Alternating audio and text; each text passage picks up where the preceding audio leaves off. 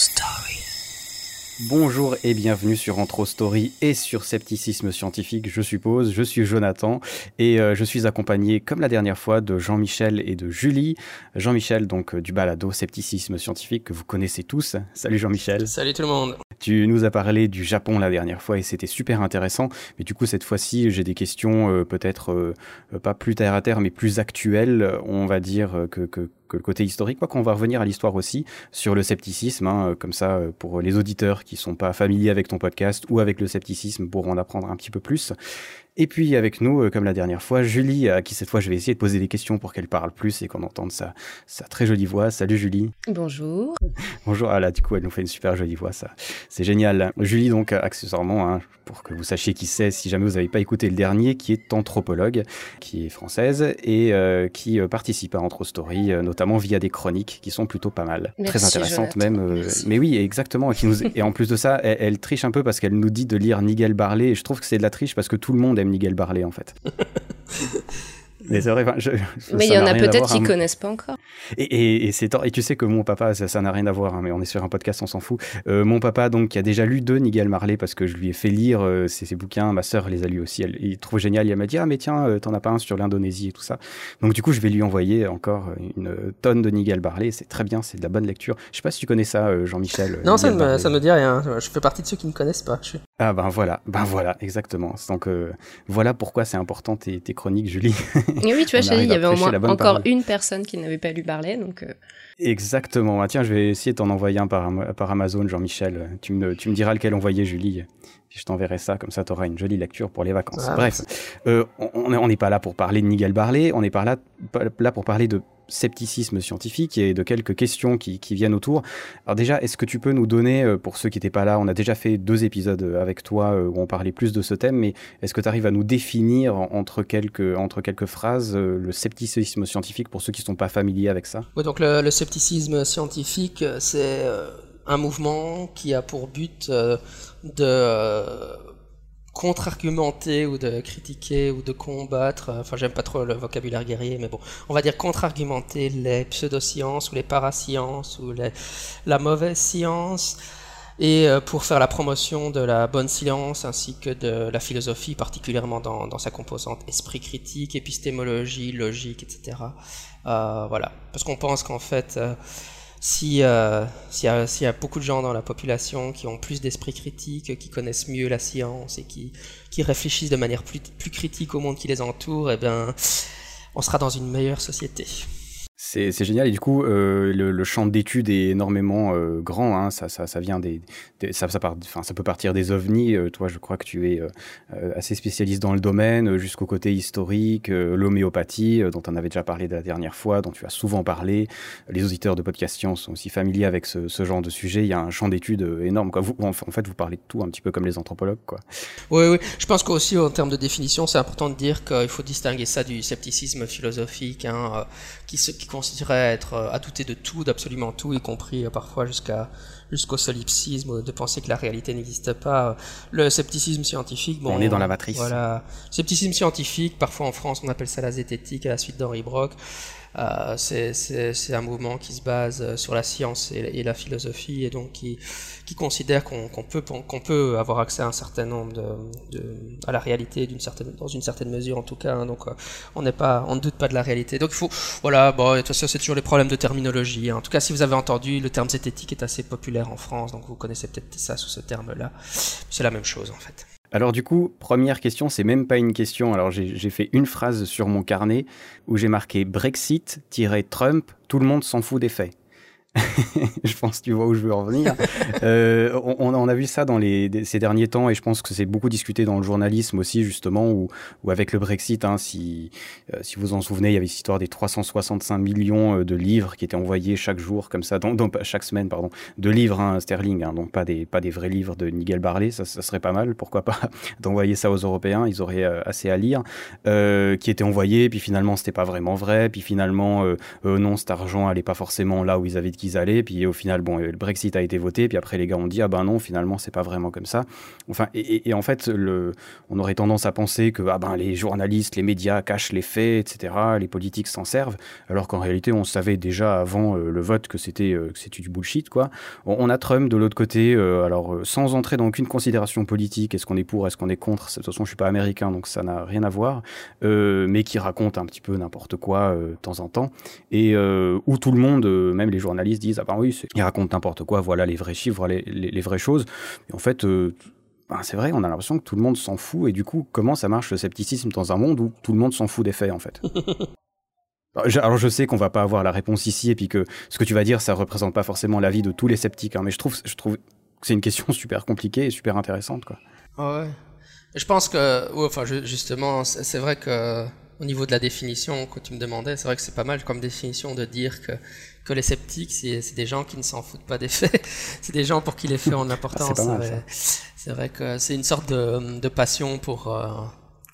Alors ça veut pas dire qu'on a la vérité, mais je dis, moi je dis toujours la vérité, c'est un horizon vers lequel on tend, quelque chose dans ce style-là. Hein, mais en tout cas qu'on on accorde de l'importance à la vérité. Et c'est vrai que des, des gens, les, les, politiciens dans ce style-là, on a l'impression que pour eux la vérité n'a pas d'importance ou ils vont que le fait de mentir changera la réalité. Euh, c'est assez troublant. Hein.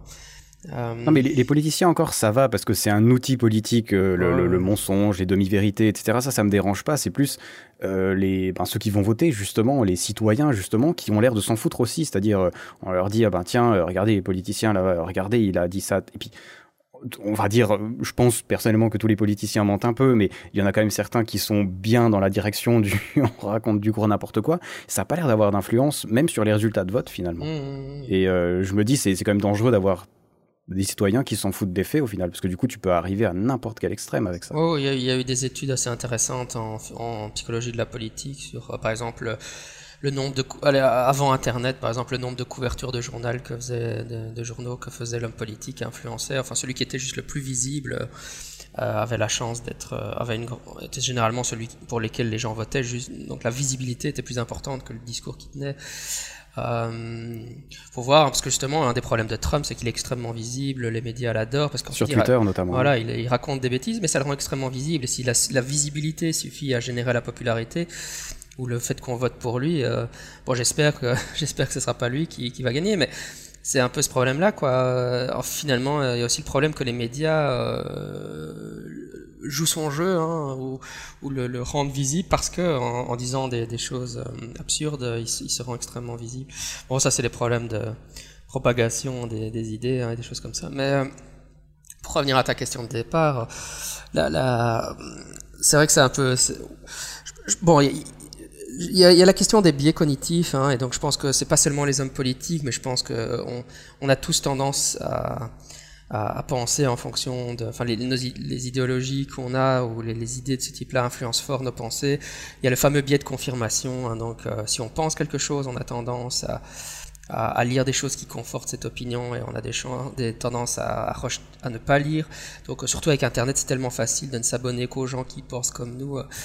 Et euh, ça peut même aller plus loin, euh, le biais de confirmation, par exemple, sur le réchauffement climatique, si on fait partie d'un mouvement politique qui dit que a tendance à penser que le réchauffement climatique n'existe pas. Euh, si on, nous met une, étude qui prouve le réchauffement climatique, on va être beaucoup plus critique de cette étude, on va, essayer de trouver, on va chercher la petite bête pour essayer de la déconstruire. Tandis que si, euh, on fait partie d'une idéologie politique qui accepte l'existence du réchauffement climatique, on, va, accepter les résultats sans les examiner, vraiment, alors que peut-être ils sont pas aussi robustes que ça. Euh, et le biais de confirmation est absolument abominable, on, en souffre tous. L'avantage des sceptiques finalement, euh, c'est pas qu'ils ne souffrent pas du biais de confirmation, mais c'est qu'on en a conscience, c'est quelque chose qu'on martèle sans arrêt, et donc on peut essayer de lutter contre cette, pente naturelle de l'esprit humain, donc euh, en s'abonnant à des feeds, euh, voilà, en lisant des choses, en lisant des gens auxquels on n'est pas d'accord, en, essayant de s'exposer un maximum à, des informations contradictoires et en essayant d'être, d'adopter une, une, approche assez systématique de vérification de l'information, qu'on soit d'accord ou pas avec elle, a priori, etc. Mais, euh, mais enfin voilà. Donc au niveau politique, c'est, clair que ça joue beaucoup hein, le biais de confirmation. Euh, les gens ont des idées politiques et puis euh, ils ont juste envie de d'entendre des choses qui vont dans le sens de ce qu'ils croient déjà, euh, y compris si c'est pas vrai. et on, leur nourrit ça. Euh. voilà, enfin c'est des choses, c'est des choses qu'on voit. Voilà, les, on est dans l'extrême droite avec les, sur les sur l'immigration et des choses comme ça. On, nourrit des idées euh, qui sont parfois déconnectées, euh, enfin souvent qui peuvent être déconnectées des faits, mais comme elles, elles, elles, renforcent, enfin elles vont dans le sens de ce que la personne pense déjà, bah bon, la personne l'accepte sans, sans vérifier forcément l'information. Mais enfin, entre guillemets, encore une fois, on fait tout ça. Hein, c'est ce que je dis toujours. Même, moi, je fais ça. Donc, c'est vraiment une tendance naturelle de l'esprit humain, porte naturelle auquel il faut. C'est un combat permanent. Quoi. Donc ça, c'est un, peu euh, un problème qui, affecte fortement la politique, je pense. Non? Ouais, très fortement. Ouais, justement, et comme tu dis, oui, on, peut être conscient du truc, mais à mon avis, avant de voter, c'est quand même bien de s'intéresser un petit peu aux faits, tu vois. Je veux dire. Euh, ouais, enfin, je sais pas, ça, ça, me semble être quelque chose de, de plutôt logique, mais qui, dans, dans les faits, n'est pas, n'est pas forcément, quoi. Enfin, on voit que c'est pas nécessairement appliqué, quoi. Non, non, c'est clair, c'est clair. Ouais. Bah, le, voilà, mais finalement, c'est pas un problème uniquement lié à la politique, hein, c'est un, problème lié un peu à, à tout, à la, diffusion de la connaissance dans, la, dans notre culture, à l'époque d'Internet. Euh, et donc vérifier les faits, euh, voilà, c'est vrai que finalement, ça peut être juste euh, trois clics à faire pour vérifier les faits, mais on constate que visiblement, les, gens ne, le font pas nécessairement. et en fait, tu demandais un peu qu'est-ce qu'on peut faire dans quand on est des sceptiques euh, ou des zététiciens dans un, dans un monde pareil, bah, les, les, sceptiques, évidemment, ils, n'ont pas de solution miracle, hein, mais moi j'aurais toujours tendance à dire c'est un peu comme, euh, comme, euh, comme, comme, se battre contre des, contre des moulins. Hein avant un peu à la Don Quichotte. Hein, c'est un combat où hein, pousser une pierre à, comme Sisyphe, hein, c'est un combat permanent. Enfin, non, j'aime pas les métaphores de combat. C'est un travail permanent à recommencer, euh, génération après génération. Parce que justement, je veux dire, le, le, constat que tu fais que les que les que les gens ne, ne tiennent pas compte des faits. Euh, je, pense d'ailleurs que j'en avais parlé peut-être sur le dernier épisode d'autre podcast, tu m'avais invité, mais là, enfin, le précédent. Oui, parce que c'est un sujet que je trouve très important et qui est, qui est vraiment lié avec nous dans l'actualité aujourd'hui, tu vois, à la rigueur.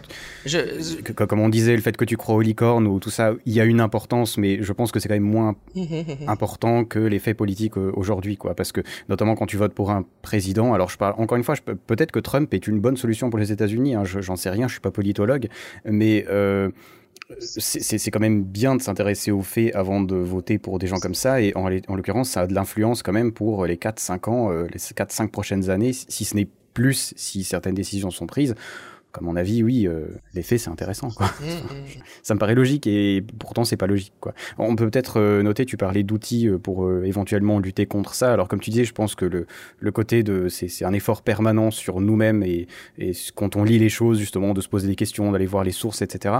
je dirais que autant principalement Facebook et, et, Twitter dans une, moindre mesure, comme, comme tu disais d'être ami vraiment sur Facebook et de regarder les publications de gens qui n'ont pas le même avis que nous justement. Alors peut-être moi, enfin, peut-être toi justement qui, qui, visiblement est pas super fan de Trump, et eh ben quand même d'être abonné à des gens qui euh, parlent de Trump euh, dans des aspects positifs, parce que Facebook, ce qu'il va faire, c'est qu'il va euh, modeler son algorithme pour que vous réagissiez à ces publications, pour qu'il puisse vous mettre plus de pubs, etc. Il y a un modèle économique derrière, mais qui va avoir tendance à modeler votre flux en fonction de vous-même.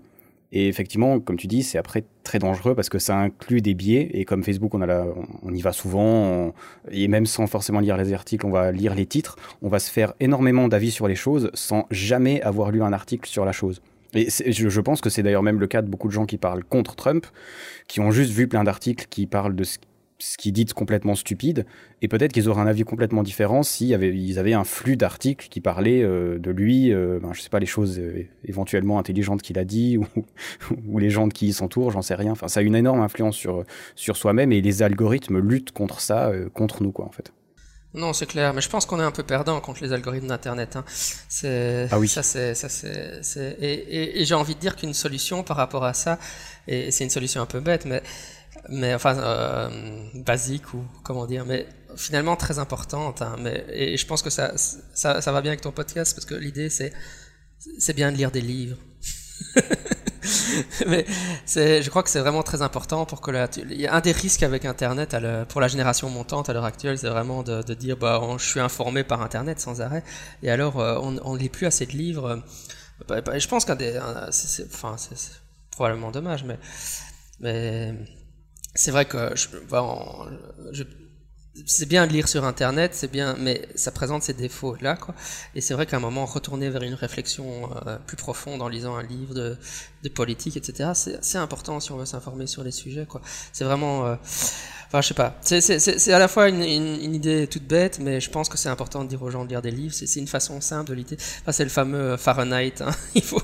On est dans une culture où les livres sont en train de disparaître au profit d'Internet. Enfin, c'est pas qu'ils disparaissent, mais évidemment, ils sont dématérialisés. On les a sur des Kindle, etc. Mais je pense que pour la génération euh, montante, ça va être tentant de plus lire des livres parce qu'on a le flux Facebook après tout. Hein, et donc. Euh, euh, mais le problème, c'est que lire des livres, c'est pas la même chose que lire le flux Facebook pour, pour la, la raison qu'on vient de donner. Quoi. Bah, comme tu disais euh, avec, euh, pardon Jonathan, mais avec ce que, ce que tu disais Jean-Michel, c'est qu'Internet nous informe, on fait pas l'effort d'aller chercher une information. Alors même quand on lit des livres, hein, on va choisir un livre qu'on a qu'on nous a conseillé, un livre avec lequel on pense être plus ou moins en accord, mais le fait de faire de l'effort de le lire, euh, voilà, on va forcément se poser des questions. Des fois, on va se rendre compte qu'on n'est pas tout à fait d'accord avec ce que la personne écrit. Enfin, on a le temps d'ingérer une information. Alors qu'avec un flux Internet, on, on est nourri euh, sans avoir de recul par rapport à cette information. Et donc, bah, le, mot le porte en lui-même. Et l'information, c'est déjà quelque chose qui est mis en forme dans un but précis. Alors qu'avec une lecture, on a plus de liberté euh, intellectuelle par rapport à l'information qu'on nous donne, quoi, de d'être en accord ou pas avec, euh, avec un message. et puis même, on parle, enfin, sans, aller forcément dans des livres, mais il y, a, le côté d'aller vers des gens qui sont de référence. Alors, par exemple, comme je disais, je lis énormément en anglais. Euh, je lis beaucoup d'articles qui sont en rapport avec euh, la question euh, du racisme aux États-Unis, qui sont écrits par des anthropologues, qui sont sur le terrain, qui sont dans des quartiers, etc. Et de voir justement, enfin, je sais pas ce que tu, me diras ce que tu en penses, Julie, mais moi, d'avoir quelqu'un qui me, qui me raconte un petit peu comment c'est l'endroit qu'il étudie, comment, un, comment un petit peu ça fonctionne, quels sont les systèmes qui fonctionnent, je trouve que ça me donne toujours une meilleure idée de la problématique, pas forcément la réponse, mais une meilleure idée de la problématique qu'un article, il va juste justement, parce qu'un article euh, va peut-être me présenter juste une information genre euh, machin est mort ici, ou ici il y a quelqu'un, un policier qui a tué un noir, ou ici il y a eu quelque chose, mais qui est finalement ultra basique, souvent sensationnel, mais on rentre jamais dans les détails et on se dit jamais, mais finalement ce mec-là, dans quel quartier il existait, comment ça fonctionne, quelle, est l'histoire du truc, quoi. Enfin, est-ce que c'est pas une solution justement d'aller vers les anthropologues aussi pour ça justement? Pour avoir un contexte, tu dire, bah, c'est vrai qu'après, bah euh, il y a différentes formes de journalisme. Hein. Tu as des, des, des, journalistes qui publient des articles où, as le, où ils peuvent prendre le temps de poser un contexte. Mais maintenant, avec les. Euh, même, le jour, même le journalisme papier, on va être dans des articles courts parce que voilà, on se met aussi au niveau du, du public qui veut du court. Euh, on prend plus le temps de, de, lire un article de six pages. Donc à partir du moment où tu es obligé de faire un article qui fait 40 lignes, t'as pas la place de mettre un contexte. Alors après, euh, se tourner vers les anthropologues, euh, pas forcément. Hein. Il y a des journalistes qui font très bien euh, leur boulot de mise en contexte. après, maintenant, c'est vrai qu'avec l'information, notamment l'information Internet, ou même maintenant, ce qu'on reçoit sur notre portable, c'est juste un titre. Le contexte, c'est à nous d'aller le chercher, et c'est pas toujours, c'est pas toujours évident. Et puis, on n'a pas forcément envie dans notre vie de tous les jours. Quand tu dis que les gens sont pas forcément intéressés par les faits, c'est aussi les gens se disent pas qu'ils peuvent prendre le temps d'aller chercher les faits, d'aller chercher un contexte qu'il y a derrière une information. On est un peu dans le domaine de ce que du sociologue Gérald Bronner. Hein, si on a l'occasion de de conseiller ses livres, hein, puisque Bronner il travaille beaucoup sur euh, la question de qu'est-ce qu'Internet fait aux croyances. Hein, donc euh, bon, n'importe quel livre de Bronner, euh, la, démocratie des crédules et des choses comme ça, ça traite vraiment de ces sujets-là. Il il a vraiment ça, ouais, il discute beaucoup, entre autres, de comment Internet, euh, enfin voilà, l'impact d'Internet sur les croyances. Euh, c'est vraiment typiquement le genre de questions qui, se pose. Oui, pour, pour revenir sur ce que auparavant, c'est vrai que le, non, je disais parce que tu poses beaucoup cette question euh, de la politique, mais je rappelle que le livre fondateur de la philosophie politique, évidemment, c'est Platon c'est la République de Platon. Et la République de Platon, elle a été écrite en réaction au fait que la démocratie athénienne, qui est une des premières démocraties au monde, ce qu'elle a pris comme décision, c'est de tuer le, plus grand philosophe de tous les temps, pratiquement. Non, allez, je rigole, mais, mais voilà, elle, elle, prend la décision de faire boire la ciguë à Socrate, et donc Platon est en état de choc. Voilà, on a une démocratie et ils prennent vraiment une terrible décision, quoi. Donc forcément et de manière assez bizarre. Enfin bon, enfin je veux dire des solutions qu'on pourrait imaginer. C'est le problème de la démocratie, mais voilà, tu peux avoir un tyran, ça résout le problème, ou alors il faut un tyran éclairé, il faut un tyran qui est guidé par des philosophes, ou alors il faut une cité guidée par des philosophes. Bon, les, solutions proposées étaient vraiment très discutables aussi, mais, mais euh, ce qui est marrant, c'est que le point de départ de la réflexion est la même, c'est que voilà, on est, on est devant une démocratie où les gens prennent une décision qui semble vraiment euh, être l'inverse de celle qu'ils devraient prendre. Euh, bah, c'est l'impression qu'on a eu pour le Brexit, en tout cas. Euh, qu'ils ont pris une décision. Voilà, les, les ont pris sans, on a l'impression qu'ils ont pris une décision sans réfléchir, sans prendre connaissance des faits, qui va à l'encontre de leurs intérêts propres. On se dit comment est-ce que c'est possible que les gens, voilà, votent de manière irrationnelle justement? Et, et finalement, voilà, le, le, premier philosophe à s'être penché sur la question, Platon, c'est exactement cette question-là qui, qui l'a motivé, quoi. Ouais. Si vous voulez, euh, je, je, suis en train de, de euh, je sais pas si tu connais les Great Courses euh, sur euh, Audible, Jean-Michel ou Julie peut-être. Moi, moi, je connais bien, oui. Ouais, ah ben, ouais, ben je, je, suis en train, alors je me rappelle plus le titre, c'est euh, l'histoire euh, depuis le, le, le, néolithique jusqu'à maintenant euh, de l'humanité en, en, entre guillemets, mais vue par les gens euh, normaux, c'est-à-dire euh, ils parlent pas vraiment des pharaons, ni des rois, ni tout ça, ils parlent juste des gens normaux, qu'est-ce que c'était de vivre à ces époques par rapport à la religion, euh, à la vie de tous les jours, qu'est-ce qu'on faisait comme travail, quelle était notre économie, euh, euh, quelle était la, la, la, place de la femme dans toutes ces sociétés, etc., quelle importance il y avait. et c'est vraiment incroyablement bien fait. Et il parle justement, quand il parle de l'histoire des Grecs, il, nous, met justement à la place d'un des gars qui devait voter dans la situation de Socrate en fait. Et c'est super intéressant de se dire, ben voilà, dans tout cet environnement, comment est-ce qu'on se sentait de voter, pourquoi éventuellement on prenait cette décision. Et c'est un historien, c'est une lecture de 27 heures, je crois, donc euh, qui est très longue, mais qui est géniale. Alors, euh, alors là aussi, oui, euh, en audio, nous on fait un, podcast d'une heure, on nous dit déjà, mais c'est trop long, j'ai pas le temps d'écouter. Alors, effectivement, un truc qui dure 27 heures, c'est peut-être compliqué pour beaucoup de gens, alors qu'en fait, c'est génial et se tourner vers l'histoire, je trouve que c'est rarement une mauvaise idée, quoi. Mais, je, je sais pas si tu, enfin, toi, tu les connais, c'est oui, il y en a eu un certain nombre sur le scepticisme. Hein. Il y a euh, le, le, celui qui réalise le Skeptic's Guide to the Universe, qui est probablement le, le Steven Novella, il s'appelle, qui est le podcast le plus célèbre euh, sceptique anglo en anglais. Euh, il a fait un, il a un neurologue, il a fait plusieurs. Il a fait deux, euh, deux programmes de ce type pour enseigner, enfin un sur les, les biais cognitifs et l'autre sur la neuropsychologie, si mes souvenirs sont bons. Oui, c'est vraiment super bien fait, hein. c'est de très grande qualité. Hein. Ouais, je trouve ça génial. On se sent toujours un peu plus intelligent après avoir écouté ça.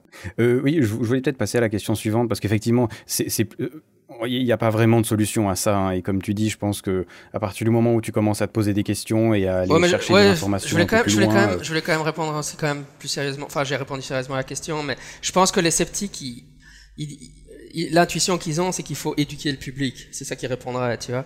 C'est dire, il faut essayer d'encourager euh, la pensée critique dans le grand public et euh, l'esprit critique. Mais évidemment, c'est une chose qui est plus difficile à dire qu'à faire, d'encourager l'esprit critique dans le grand public. Et donc, il y a des, choses qui se font de ce côté-là, ou des réflexions qui ont lieu euh, du, de, comment, comment encourager le, l'esprit critique dans, dans, le, grand public. Il y a même des études qui sont faites il y en a une qui... Oui, d'ailleurs, il y a Nicolas Gauvry, qui est un psychologue qui travaille avec moi sur scepticisme scientifique. Il vient de commencer un site web qui s'appelle espritcritique.info, donc je le, recommande. Et sur cette plateforme, il, il va mettre, euh, il émet des liens vers les recherches scientifiques qui se font sur l'esprit critique. Parce que souvent, on essaye d'encourager l'esprit critique, mais après, il faut voir ce qui marche vraiment. Il y avait une étude assez marrante, c'était euh, qui, qui, avait conclu que enseigner la logique rendait les gens réellement un peu plus logiques, quoi. et euh, c'était marrant parce que, en fait, on rigole quand on lit le titre, mais en fait, c'est une vraie question. Si je donne un cours de logique à des gens, par exemple des étudiants universitaires en première année, est-ce que après, lorsqu'on leur demande de résoudre des tâches de logique, est-ce qu'ils euh, est-ce est qu raisonne de manière plus logique après? Et euh, les résultats étaient pas. Euh, il y avait eu plusieurs études dont les résultats étaient pas si convaincants que ça, quoi. Hein. Et, euh, et, là, ils avaient trouvé un effet qui était pas monstrueux. Hein. donc voilà. enfin bon, il y a des recherches qui se font sur ce sujet-là. Et donc, c'est vrai qu'il y, y, a enseigné Bon, il y a des études qui. C'est un sujet en pleine explosion en psychologie, euh, surtout dans le monde anglo-saxon. En France, comme d'habitude, il n'y a pas grand-chose qui se ferait. Et ce qui est fait, c'est fait par des psychanalystes, donc euh, bon, voilà, no comment. Euh, mais le. Oui, les. Je pense qu'évidemment, euh, à ce stade-ci, ce qu'on peut faire, il y, a des, il y a des choses comme la, la, pratique de la philosophie avec les enfants, qui, qui est très intéressant de Lippmann, hein, où on prend des classes d'enfants et on les fait débattre sur des questions philosophiques. Il y a, enfin voilà, il y a des pratiques éducatives qu'on pourrait mettre en place, qu'on devrait mettre en place euh, pour encourager euh, des, des citoyens euh, qui sont plus capables de prendre en charge l'information. En gros, là, bon, il y, a, eu l'idée euh, de, il y a certaines maintenant facultés en, en, France qui ont créé des cours de zététique euh, carrément. Évidemment, ça c'est un niveau universitaire. Mais ça arrive assez ouais, tard. ça arrive assez tard, oui, voilà. Euh, enfin voilà, moi, moi je serais assez partisan de, de, de, cours sur le paranormal. En Angleterre, par exemple, ils ont créé un A-level, donc c'est l'équivalent d'un d'un bac, d'une spécialisation du bac sur la psychologie anomalistique, donc pour parler du paranormal. Il y a des choses qui pourraient être faites au niveau éducatif, mais bon, après, on arrive dans l'état euh, de, de l'éducation dans nos pays, ou comment on enseigne les choses aux gens, euh, voilà. Mais je veux dire, la réponse classique, ça a souvent été, euh, les gens vont à l'école et c'est là qu'ils devraient apprendre ça, quoi. Euh, mais visiblement, euh, parfois, on échoue à le faire et on devrait se poser des questions sur comment ça se fait, quoi. Ça, c'est sûr. Ben, sinon, évidemment, bon, ça, c'est les premières réponses, mais sinon, si, si le travail n'est pas fait à l'école, euh, comment diffuser l'esprit critique et la, pensée que voilà donc les sceptiques répondent en disant on fait des podcasts on fait des, on fait des, chaînes YouTube comme euh, hygiène mentale ou euh, la tronche en bière etc on essaye on, organise des conférences etc mais bon l'impact est forcément euh, limité quoi. Je pense que je pense qu'ultimement il faudrait qu'il y ait une prise en charge scolaire à un moment donné quoi. Entre autres moi je suis je serais très partisan de la pratique de la philo avec les enfants euh, au moins depuis le début du secondaire, peut-être même en primaire, et puis euh, discuter, voilà, euh, avoir des cours de zététique même au secondaire, ou qu'on inclue ce genre de choses euh, avant, quoi. En tout cas, euh, moi je, je dirais la même chose, vu qu'à 18 ans, enfin, dans la majorité des pays à 18 ans, c'est l'âge où tu vas voter. Ben, t'es censé avoir appris tous ces trucs-là avant de voter, justement pour que tu puisses voter entre guillemets plus intelligemment, plus intelligemment ou plus logiquement, ou en tout cas en ayant plus conscience des faits. Donc ça devrait être j'imagine, euh, appris à l'école. Mais ça, mais ça pose toujours question, parce que je suis sûr qu'il y a des tas de profs qui font un boulot formidable sur ce sujet-là. Enfin, je suis prof aussi, hein, donc je, je compatis, quoi. Mais euh, c'est vrai que, euh, voilà, quand, quand, on a des choses comme ça euh, qui se produisent, on se dit, euh, c'est comme, voilà, des, des, des, des, mouvements politiques, etc., qu'on constate en, en, en, enfin, la remontée de l'extrême droite et des choses comme ça en Europe, on se dit, c'est un échec de l'éducation, mais est-ce que est-ce que c'est vrai Enfin voilà, qu'est-ce qu'on qu'est-ce qu'on pourrait faire de plus? C'est ça la vraie question, quoi. Vaste vaste question. T'as encore un, un, truc à dire, Julie, là-dessus sur cette question Sur ou... la question de l'éducation, ça va être euh, trop long, très vaste, trop long, mais euh, ouais, mais je. J'imagine ouais, t'as beaucoup mais à là, je te rejoins ouais. sur beaucoup de points. Effectivement, c'est que c'est voilà faire des podcasts et tout c'est bien mais on va déjà toucher des gens qui ont déjà la, la curiosité d'aller chercher une information et c'est vrai que si euh, si cette formation à la curiosité, à l'esprit critique se fait pas plus tôt, euh, voilà, faire des cours de zététique à la fac c'est bien, mais on s'adresse déjà à des gens qui ont plus de 18 ans. Et c'est pas, c'est pas suffisant, c'est pas suffisant. Ouais, alors souvent, il y a, ouais. ouais j'imagine que tout le monde fait pas la fac ah en non. plus. Et puis alors, tu, tu, souvent on dit bon, les, les sceptiques ils vont dire bah, il faut, il faut confronter les croyances des gens, mais c'est toujours plus difficile à dire qu'à faire. Enfin, l'exemple classique, c'est si si j'ai quelqu'un dans mon feed Facebook ou dans mes amis Facebook qui défend l'homéopathie, comment, comment lui commencer à mettre un germe de doute dans son esprit ou, ou encore dans, dans, un repas de famille. Enfin, c'est des questions auxquelles les, les, les, les, sceptiques sont tous confrontés. Hein. Euh, voilà, donc c'est c'est aussi euh, parce que finalement on peut on peut aussi enfin moi une idée ça va être de dire euh, bah voilà les, les sceptiques sont dans la société il faut si si on si on en parle mais le problème c'est que voilà, on, lutte contre les tendances de l'esprit, donc euh, c'est très difficile d'avoir une conversation sur l'homéopathie, par exemple, et de sans que la personne se raidisse ou euh, euh, ne prenne mal les, remarques qui sont faites, et donc on n'a pas le fait voulu. Donc on lutte, c'est d'où la, métaphore de Sisyphe ou des moulins dont je parlais avant, c'est juste, justement ma, question suivante, hein, qui, est logique justement. Et, et, toi tu parles alors peut-être de l'homéopathie ou, ou je sais pas, il y a quelqu'un qui, qui va nous raconter une histoire d'extraterrestre et on va lui dire, ah, enfin, lui poser des questions peut-être, mais il y a aussi d'autres questions qui sont pas nécessairement liées directement au, scepticisme, mais euh, la question du racisme, par exemple, ce qu'on appelle le racisme. Il euh, y a plein d'autres questions. Enfin, on, on, en a discuté dans l'épisode précédent, par exemple, euh, du, sexisme, qui est quand même extrêmement présent et quand on voit les réactions, même si s'il faut les tempérer parce que c'est des réactions internet et on sait qu'internet c'est c'est pas vraiment le vrai monde et que euh, ceux qui parlent ont plutôt tendance à être euh, les gens qui sont qui sont extrêmes parce que les gens qui s'en foutent vont, vont rien dire. Mais on avait parlé des extraits de, Star Wars qui sont sortis et, voilà c'est le féministe et, en même temps c'est toujours très difficile je trouve quand tu es dans une discussion encore plus quand tu es en groupe quand tu as quelqu'un qui sort un truc que tu euh, juges être vraiment sexiste ou ou, ou comment on dit un petit peu raciste quand même. Généralement quand on dit que c'est un petit peu raciste c'est qu'on a envie de tempérer le truc parce que c'est un pote mais au fond c'est quand même assez raciste et euh, j'imagine toi, par exemple, ou, même moi, quand tu as quelqu'un qui parle d'homéopathie, c'est comment est-ce qu'on réagit face à ça?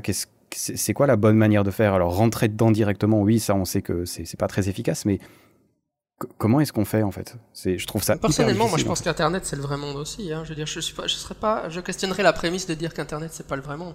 Je veux dire, les gens sur Internet, ouais, dans le sens ils, que ils tu ne vois, le diraient si, pas, ils, si, ils le si penseraient, mais le... ils ne le diraient pas à voix haute. Mais je veux dire, ils le pensent quand. Ouais. Non, pas dans ce sens-là. C'est que si tu prends 10 000 commentaires YouTube euh, du, d'un extrait de Star Wars où il y a une femme et que dedans il y en a euh, X milliers qui sont euh, euh, qui sont jugés sexistes, tu peux pas faire un pourcentage et le mettre dans le monde réel et dire que c'est le pourcentage de gens qui sont sexistes. Tu vois. Ah ça, à mon avis, c'est- c'est faire des statistiques Ouais, à la con, tu vois. Parce que moi, je vais regarder l'extrait de Star Wars, je trouve absolument aucun problème à ce que ce soit une femme, je vais juste faire un like sur la vidéo et je m'en fous, je vais pas commenter quoi. Les gens qui vont commenter vont être plutôt ceux qui euh, ça, justement ça va les choquer parce que ils sont ils- voilà, ils ont les pensées qu'ils ont et du coup ils vont réagir et on va les compter dedans mais c'est ce que je dis les, les- c'est le vrai monde mais les statistiques tu peux pas les prendre Non, non, et faire copier-coller. Non, ça, je suis tout à fait d'accord. Ouais, dans ça, je suis tout à fait d'accord.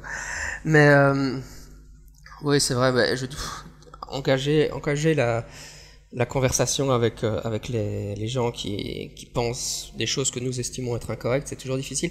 Moi, je pense que, pour moi, le scepticisme, c'est souvent, j'aime bien rappeler que le scepticisme, c'est aussi voir les défauts chez nous, hein, et, pas seulement chez les autres, hein, parce que bon, c'est toujours important de voir les, les biais de réflexion ou les erreurs que nous on peut faire. Donc, euh, avant de, avant de jeter la pierre aux autres, c'est toujours bien de voir les nôtres, parce qu'on est tous, voilà, on est tous un peu aussi pris dans des, dans des mythes et des réseaux de croyances, etc. Donc, euh, je pense que le scepticisme, moi, je- personnellement, je me fais souvent l'avocat du, scepticisme, c'est avant, de vous regarder vous-même dans le miroir, avant de, jeter la pierre aux autres.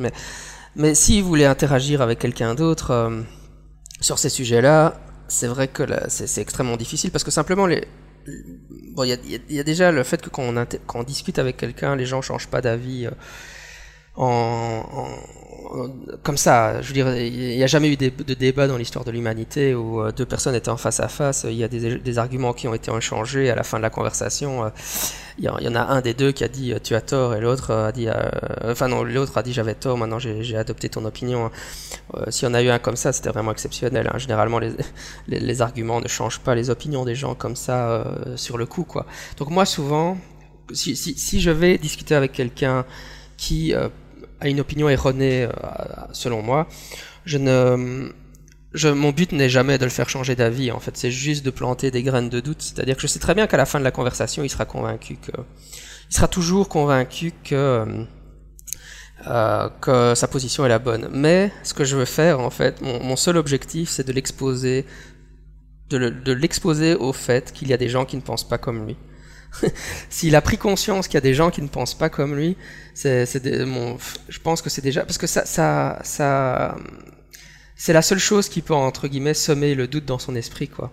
Souvent aussi, euh, je, je vais peut-être essayer d'invoquer l'argument d'autorité, etc. Par exemple, si je vais dire, ben oui, euh, il n'y a pas d'études qui prouvent que euh, que euh, le cupping, par exemple, à la nouvelle mode aux Jeux Olympiques là, hein, pour la natation, de mettre des cloches euh, sur le, le corps avec des ventouses. Oui, ouais, j'ai vu voilà, ça, euh, la- bon, il y, a- il y a eu une, une revue de la littérature et elle montre que le seul effet, c'est sur la perception de la douleur, parce qu'évidemment, ça c'est super subjectif et l'effet placebo, blablabla. Je veux dire, bon voilà, le, le cupping n'a pas d'effet réel, donc c'est complètement ridicule que les athlètes le fassent. Mais euh, ouais, si, si, si, si, je tombe sur quelqu'un qui, qui défend la position inverse, je, vais peut-être lui dire, bah oui, je, ouais, je suis doctorant en psycho, donc euh, j'ai lu, voilà, j'ai une bonne référence, je peux te donner un lien vers la revue de la littérature en question. Euh, J'essaie de, de mettre du poids derrière de ce que, je, ce que je dis, en sachant non plus que ça va pas remporter sa, sa conviction. hein. Mais le fait qu'il qu'il soit confronté à simplement qu'il soit confronté avec quelqu'un euh, qui ne pense pas comme lui, c'est déjà c'est déjà énorme, je pense. hein. Ça, c'est... Je pense que le pire qu'on puisse faire, en fait, c'est laisser les gens dans dans leur bulle intellectuelle, quoi. Ça, c'est vraiment le c'est vraiment le gros problème, parce que justement, on revient sur le sur le biais de de sélection de l'information on parlait avant. Les gens vivent dans des bulles intellectuelles, ils vivent dans des milieux un peu New Age où les gens parlent aux anges, font de la radiesthésie, euh, se soignent à l'homéopathie, etc. Et ils ont jamais, parfois ils ont jamais été confrontés au fait que non, il y a des gens qui ne pensent pas comme eux, quoi. Et simplement leur dire, ouais, en fait, moi je, je suis pas d'accord avec toi. Parce que blablabla, je sais, dans le fond, je sais très bien que ça va pas te faire changer d'avis maintenant, mais peut-être que dans 10 ans, quand tu auras été exposé à beaucoup de gens comme moi, ça, ça tu vois, en fait, le principe, c'est de, pour moi, le principe, c'est de planter une graine de doute, quoi, et pas de convaincre la personne. Je sais pas si ça, te parle en tout cas. Donc en fait, dans une discussion, si parce que je trouve intéressant. Donc en fait, dans une discussion ou que, ce soit personnel ou avec plusieurs personnes, le but ce serait pas nécessairement justement d'entamer une longue discussion de, de, de, trois heures où finalement tout le monde part fâché parce que euh, tu as, fini par insulter les gens en les traitant de racistes alors que c'était pas le but au début. Euh, le but c'est planter une ou deux graines comme ça, tout sage, donc en fait, le pire que, le pire que tu peux faire, c'est vraiment de pas réagir. Oui, c'est ça.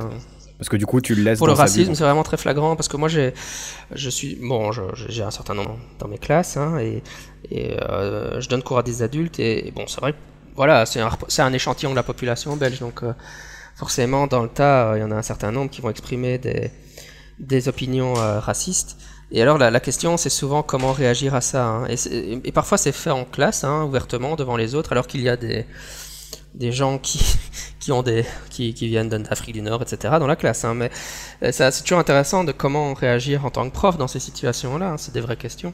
Mais c'est vrai que moi, mon principe, c'est de, je pense qu'il faut jamais laisser passer, quoi. Mais le but, c'est pas de réagir de manière euh, agressive, tu vois. C'est de de faire une remarque ou enfin parfois de, tu vois, de, planter une graine donc euh, ça peut se faire dans par l'humour ou mais en tout cas de pas laisser passer hein, mais je pense qu'il y a des choses qui doivent dois, tu dois essayer de, de générer la réflexion chez les gens. Tandis que si tu laisses passer à ce moment-là, euh, oui, ils, sont toujours dans leur bulle intellectuelle où ils ont l'impression que c'est ok de dire ce genre de choses.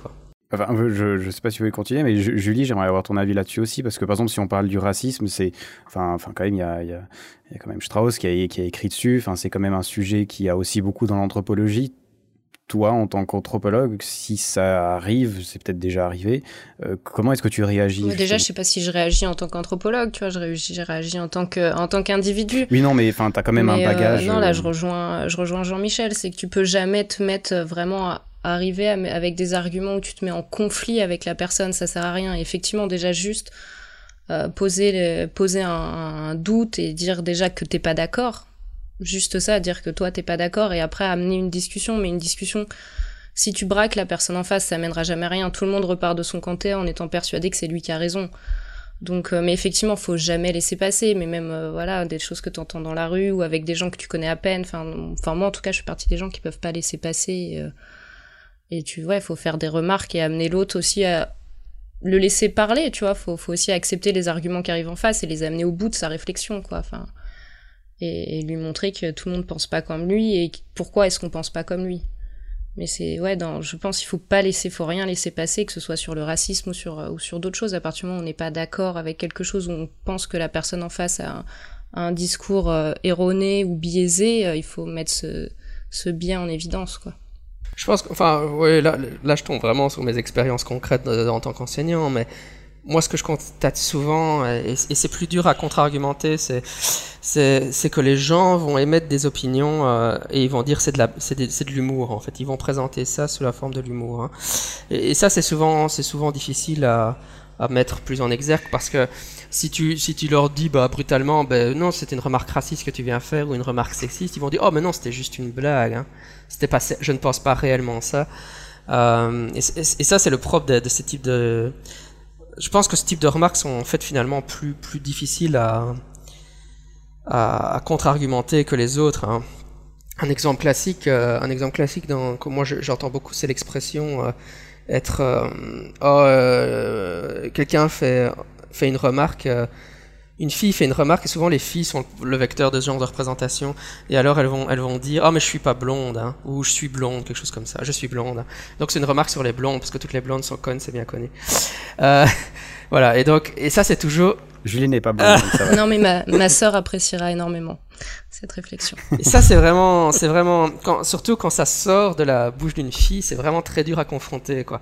Et moi, j'ai souvent ça en, classe ou euh, même sur Internet, on lit Et alors, euh, ben, moi j'ai tendance à pas laisser passer, quoi. Hein. Je dis, ouais, mais pourquoi tu, penses vraiment que toutes les blondes sont des imbéciles ou... J'essaie de questionner la personne sur ses représentations. Je dis, mais vraiment, tu penses vraiment ça ou, alors, euh, et alors, euh, je sais pas, il y a une blonde dans la classe là. Tu crois que tu crois qu'elle est contente que tu aies dit ça? Mais je pense que c'est le plus dur à, à, à, combattre parce que les, parce que c'est des représentations que les gens véhiculent à l'insu de leur plein gré. C'est-à-dire qu'ils ne perçoivent même pas que ce qu'ils disent est soit sexiste ou raciste ou euh, quelque chose comme ça. Quoi, tu vois.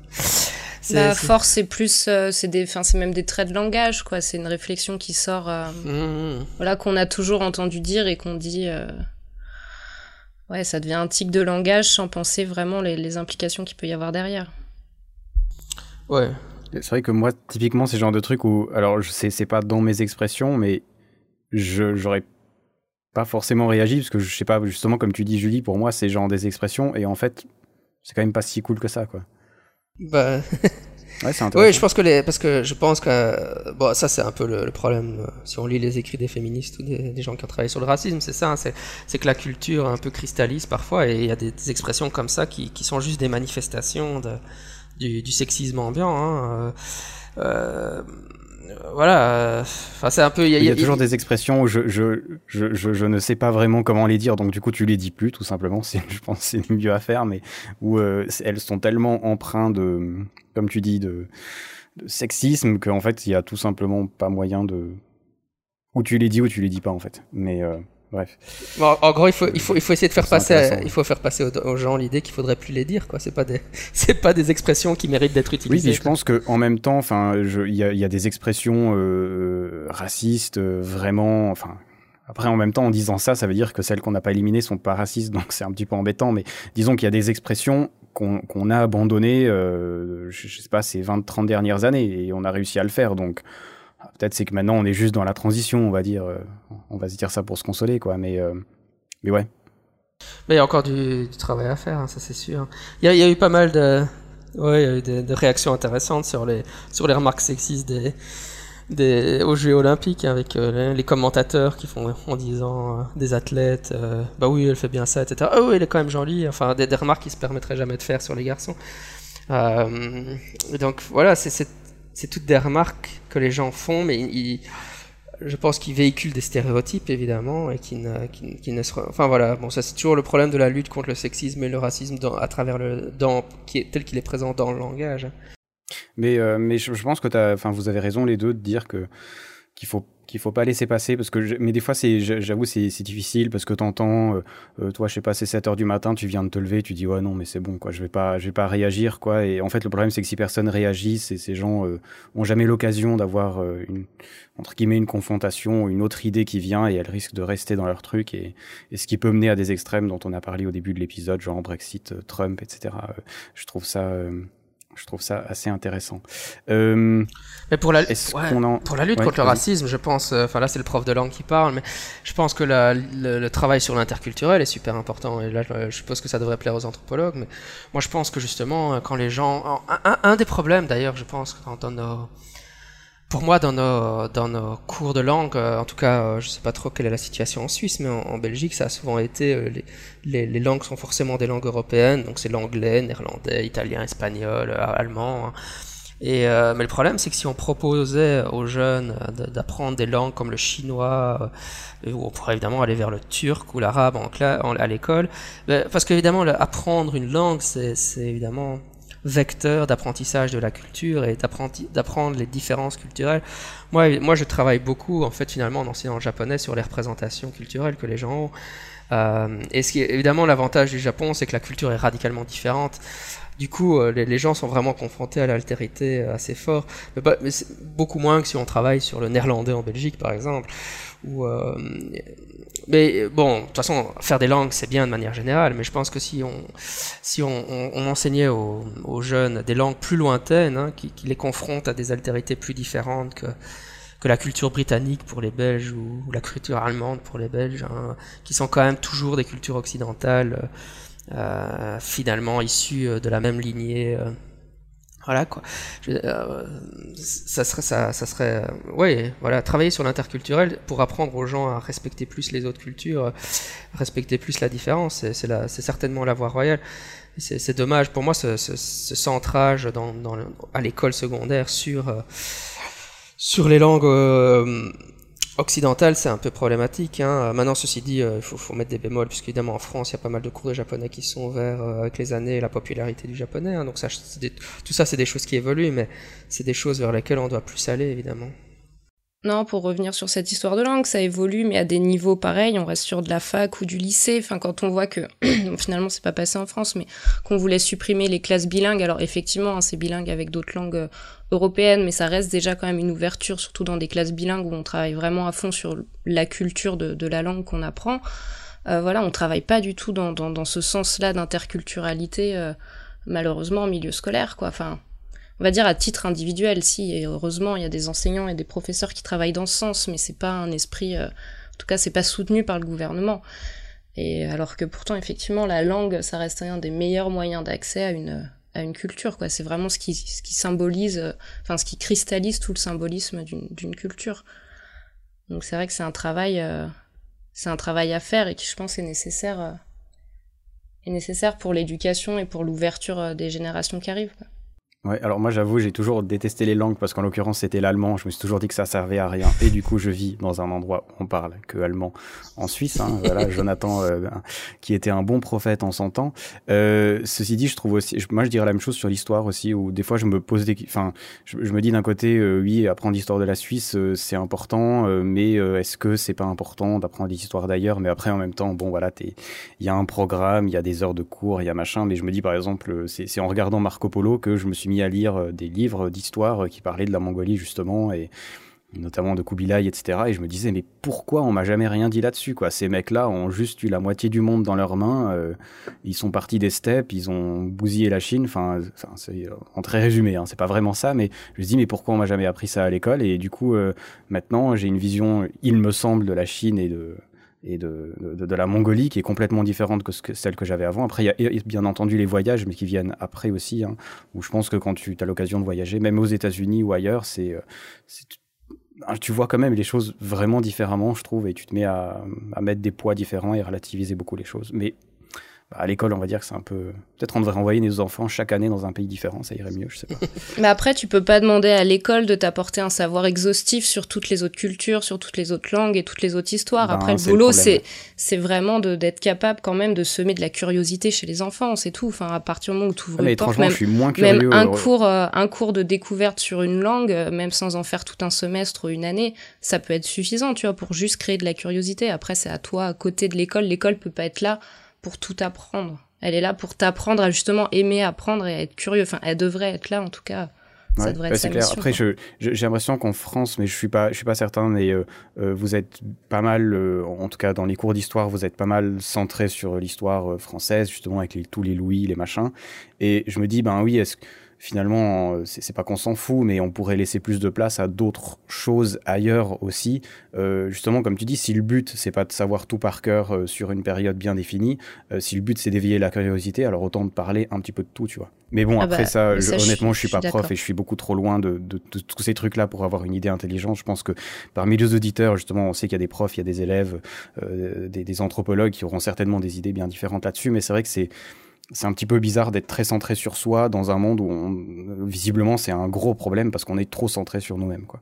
Bah après, l'école est quand même là pour créer une, une communauté, tu vois, de citoyens, que ce soit dans, tu vois, en Belgique, en Suisse ou en français, tu es là pour comment dire, pour quand même un, minimum former euh, des Français, euh, des Suisses ou des Belges. Donc tu es obligé à un moment de te centrer quand même sur une histoire qui doit être commune. Après, c'est comment on l'écrit cette histoire commune, c'est une autre question, mais t'es obligé d'avoir un tronc commun qui est quand même centré sur soi, mais sans exclure le reste, quoi. Et c'est cette c'est cette balance qui est difficile à trouver, quoi. Tu peux pas être, tu peux pas non plus faire un, des cours d'histoire où tu parles que très très peu de la France, enfin en tout cas dans les bah, écoles sans françaises. Sans être anarchiste, moi je penserais, j'aurais plutôt tendance à penser ça parce que je me dirais, mais après on, repart dans la discussion qu'on a eue la dernière fois sur le Japon. Hein, c'est il y a une certaine importance d'avoir une idée de la France, d'avoir une idée de de, de de, tes grands ancêtres, de tes grandes réalisations du siècle des Lumières. Enfin, il faut que tu vendes la France à tes prochains citoyens pour qu'ils soient fiers d'être là, puis pour qu'ils reproduisent le schéma social qui a été là. Sans forcément être fier, faut aussi apprendre à vivre ensemble et pour ça il faut se mettre d'accord sur une histoire commune où là il y, a, un travail, il y a un vrai travail qui est, à faire, hein. sinon on serait pas dans, dans tous ces problèmes euh, voilà sociétals dont on parle constamment. Mais je dis fierté parce qu'il y a quand même certains aspects de l'histoire française qu'à mon avis euh, vous, enfin qui sont pas ah oui après c'est vrai que non mais après c'est vrai que sur la France on peut être par rapport euh, par rapport à je sais pas du tout comment ça se passe en Suisse mais effectivement il y a cette idée de grandeur française voilà enfin on va dire il y a un passif il y a un passif, colonial qui, pas vraiment. Ouais, voilà, qui joue, qui joue là-dessus, mais. Euh, mais après, enfin, je pense que ça reste nécessaire. Après, c'est mon avis personnel, mais ça reste nécessaire d'avoir, euh, mais pour tous les pays, enfin, tu vois, d'avoir aussi un. Je pense que, ce que ce que vous soulignez bien dans toutes ces discussions, c'est la, c'est que l'école a des objectifs qui sont parfois contradictoires ou complémentaires, mais et la difficulté de les articuler. Un des objectifs que vous n'avez pas nommé, évidemment, c'est préparer au monde de l'emploi, et ça, c'est des discours qu'on entend beaucoup, surtout dans, au niveau, dans les niveaux supérieurs. Finalement, il faut que les enfants ils fassent de l'informatique, parce que les métiers de l'avenir, c'est les ordinateurs. Euh, et, ça, ça, et puis alors il y a l'autre objectif qui serait euh, que chaque pays doit euh, créer une mémoire collective de son identité. voilà. Et, et c'est vrai que c'est en tension avec, euh, avec l'idée d'avoir une mémoire collective de quoi Est-ce qu'on centre sur une mémoire collective du pays dans lequel on est parce qu'on veut voilà, qu'on soit patriote en fait. Hein, c'est créer des patriotes, hein, des gens qui s'identifient hein, comme étant belges ou français ou suisses et qui, ont une mémoire de leur identité parce qu'ils sont, c'est ce qu'ils sont, ils sont, ils sont d'un pays. Est-ce que l'école veut former des patriotes? Parce que bon, en cas de guerre, il faut avoir des gens envoyés sur le front, donc il faut bien avoir des patriotes. Mais euh, c'est vrai que moi, quand ce que tu, ce que tu disais, euh, Jonathan, c'est que les, au Japon, ça m'avait fort frappé. C'est vrai que c'est marrant de voir le programme scolaire là-bas, évidemment, parce qu'au niveau de l'histoire, ce qu'ils apprennent est radicalement différent. Euh, ils voient l'histoire de l'Asie, euh, l'histoire des grands intellectuels, style Confucius, etc. Euh, les, voilà, toute l'histoire du Japon, évidemment. Et donc, c'est vraiment frappant quand on va dans ces pays-là de, de, constater les différences entre les programmes scolaires, etc. Maintenant, je pense qu'en Europe, euh, bon, c'est vrai qu'il faut, il faut, il faut contraster. Il faut, je comprends bien que l'école doit faire ces, ces trois fonctions-là. Évidemment, nous, on est attaché à, à, former euh, de bons citoyens ou des, des, des, gens qui réfléchissent de manière critique, parce que bon, c'est peut-être pas forcément toujours la même chose, mais voilà. Mais, euh, mais je pense qu'il y a quand même une, je dirais, par rapport au, programme euh, tel que je l'ai vécu quand j'étais plus jeune et l'impression que j'en ai, et c'est ce que j'entends dans ce que vous dites. Hein. C'est vrai que dans le but de former des, des, des patriotes d'un pays, euh, on, on, oublie euh, d'autres parties du monde. Et, et, je crois que souvent, dans, moi j'ai souvent vu l'histoire de l'Europe on voit l'histoire de l'Europe avec la Grèce, puis euh, Rome, etc. C'est le, fameux euh, chemin euh, de la raison chez Hegel. enfin bon, voilà, on a, a Grèce. La, la philosophie a été inventée en, Grèce parce que les, autres cultures, elles réfléchissaient pas, c'est bien connu. Et alors, la Grèce, c'est allé chez les Romains, et puis les Romains, c'est allé, voilà, et puis ça, ça remonte jusqu'à jusque chez Hegel, puisqu'évidemment Hegel est le pinacle de la culture occidentale en Allemagne, évidemment. Euh, c'est le chemin, là, voilà. Donc il y, a, cette tendance à faire, à exalter euh, l'Europe ou l'histoire de l'Europe, et finalement, ça risque, j'ai l'impression que ça, risque de créer la sensation que l'Europe est spéciale ou enfin voilà. Enfin c'est pas un risque en fait hein, c'est quelque chose dont on vient parce que le l'idée qu'on trouvait chez le philosophe Hegel que, que la raison euh, voilà euh, elle balbutiait en Afrique euh, et en Asie il y a rien eu parce que voilà c'était tous des imbéciles en Asie quoi. Je veux dire c'est des choses qui ont été pensées par le par le passé et puis on, on maintenant on en revient maintenant c'est seulement maintenant qu'on commence à se rendre compte.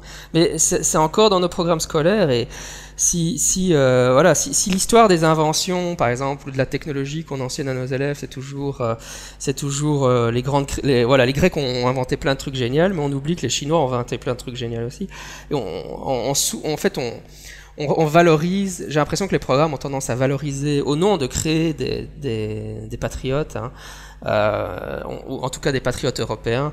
Euh, on valorise l'Europe ou l'histoire de l'Europe, on donne une sensation souvent aux élèves qui, enfin, c'est un des risques en tout cas qu'on peut courir, qui, qui, qui provient d'un passé colonial qui, qui, malheureusement est toujours un peu présent à l'arrière-fond de notre culture, quoi? Que l'Europe serait, euh, serait spéciale, particulière, que c'est là que la raison se serait incarnée, pour reprendre le, vocabulaire d'Hegel, et que les autres pays, ah, bah, c'est bien qu'on les ait colonisés pour leur apporter la raison, parce que voilà, on a fait une œuvre civilisatrice. Enfin, il y, a quand même toujours cette idée-là, et je pense que ce que tu essaies de dire, Jonathan, c'est que, et c'est ce que j'ai eu en, en, voyant ce programme scolaire japonais, quoi il y a plein d'intellectuels fascinants au Japon qu'on n'apprend pas chez nous. Ben forcément, en ne les apprenant pas, on a l'impression que tout s'est fait chez nous et que rien d'intéressant ne s'est fait vraiment ailleurs, quoi.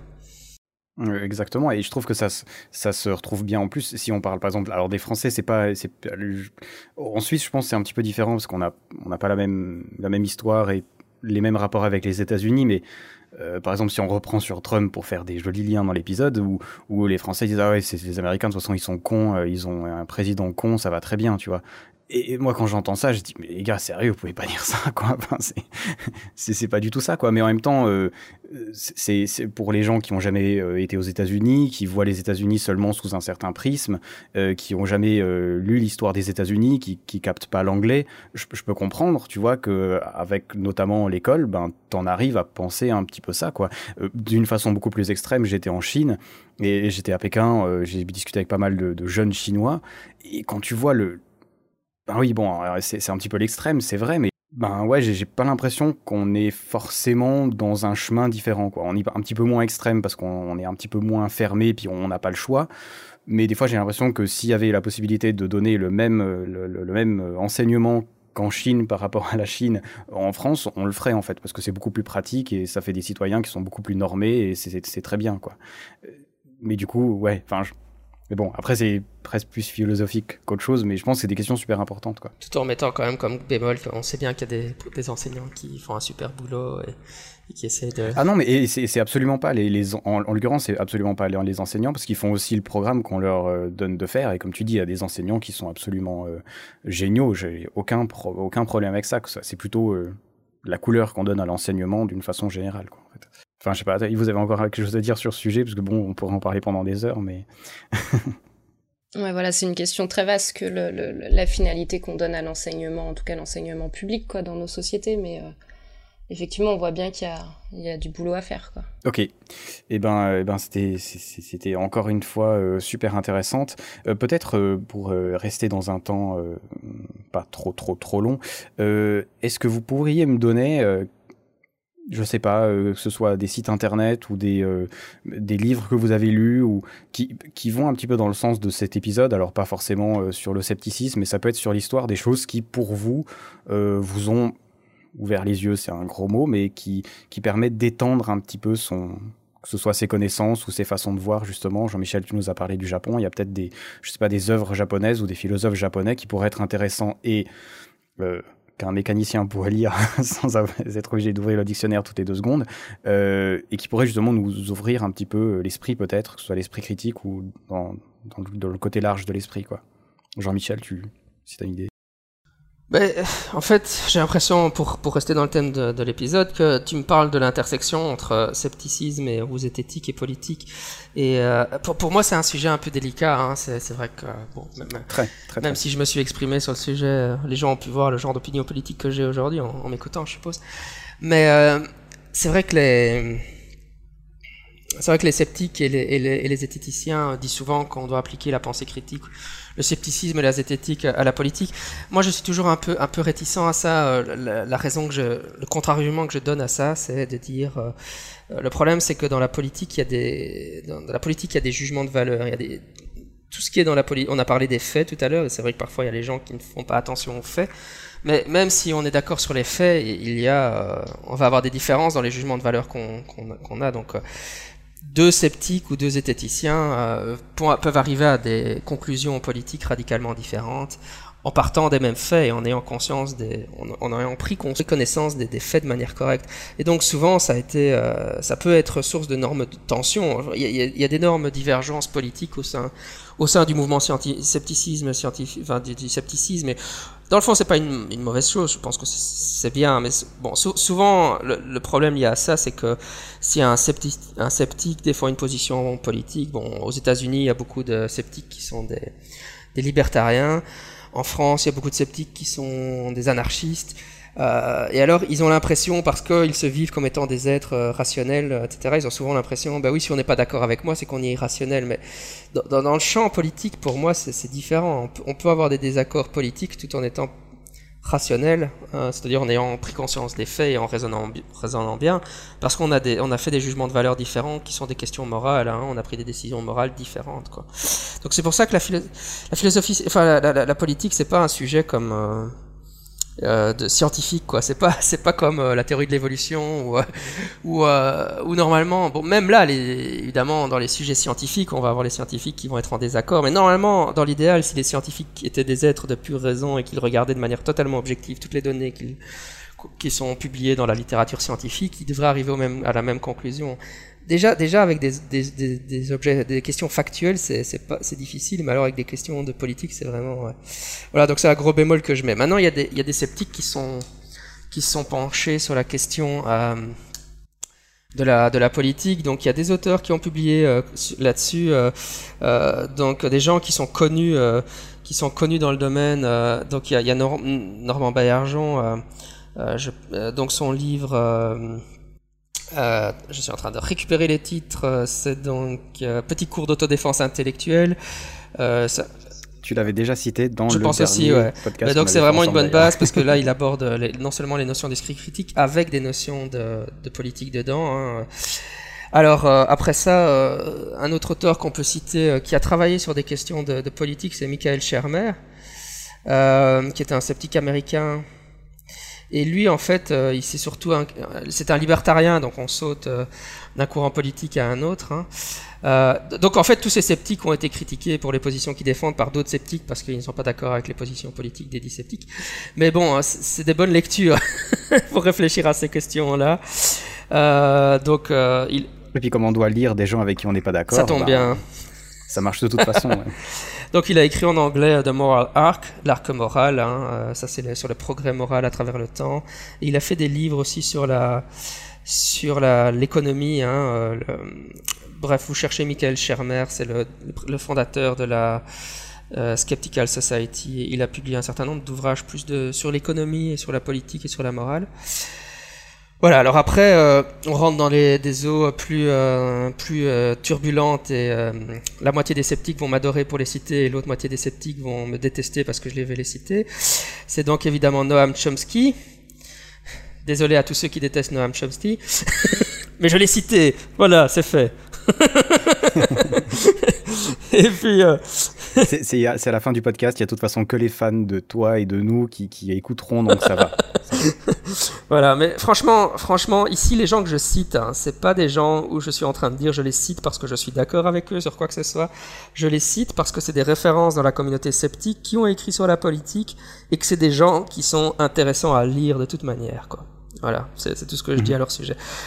Ah, C'était le but de ma question d'ailleurs. voilà, Noam Chomsky, évidemment, il a fait énormément de publications. Il y a même des documentaires sur, lui sur Netflix. Donc si vous connaissez pas l'œuvre de Noam Chomsky, allez euh, la lire. Euh, et euh, évidemment, il a beaucoup réfléchi sur les questions politiques.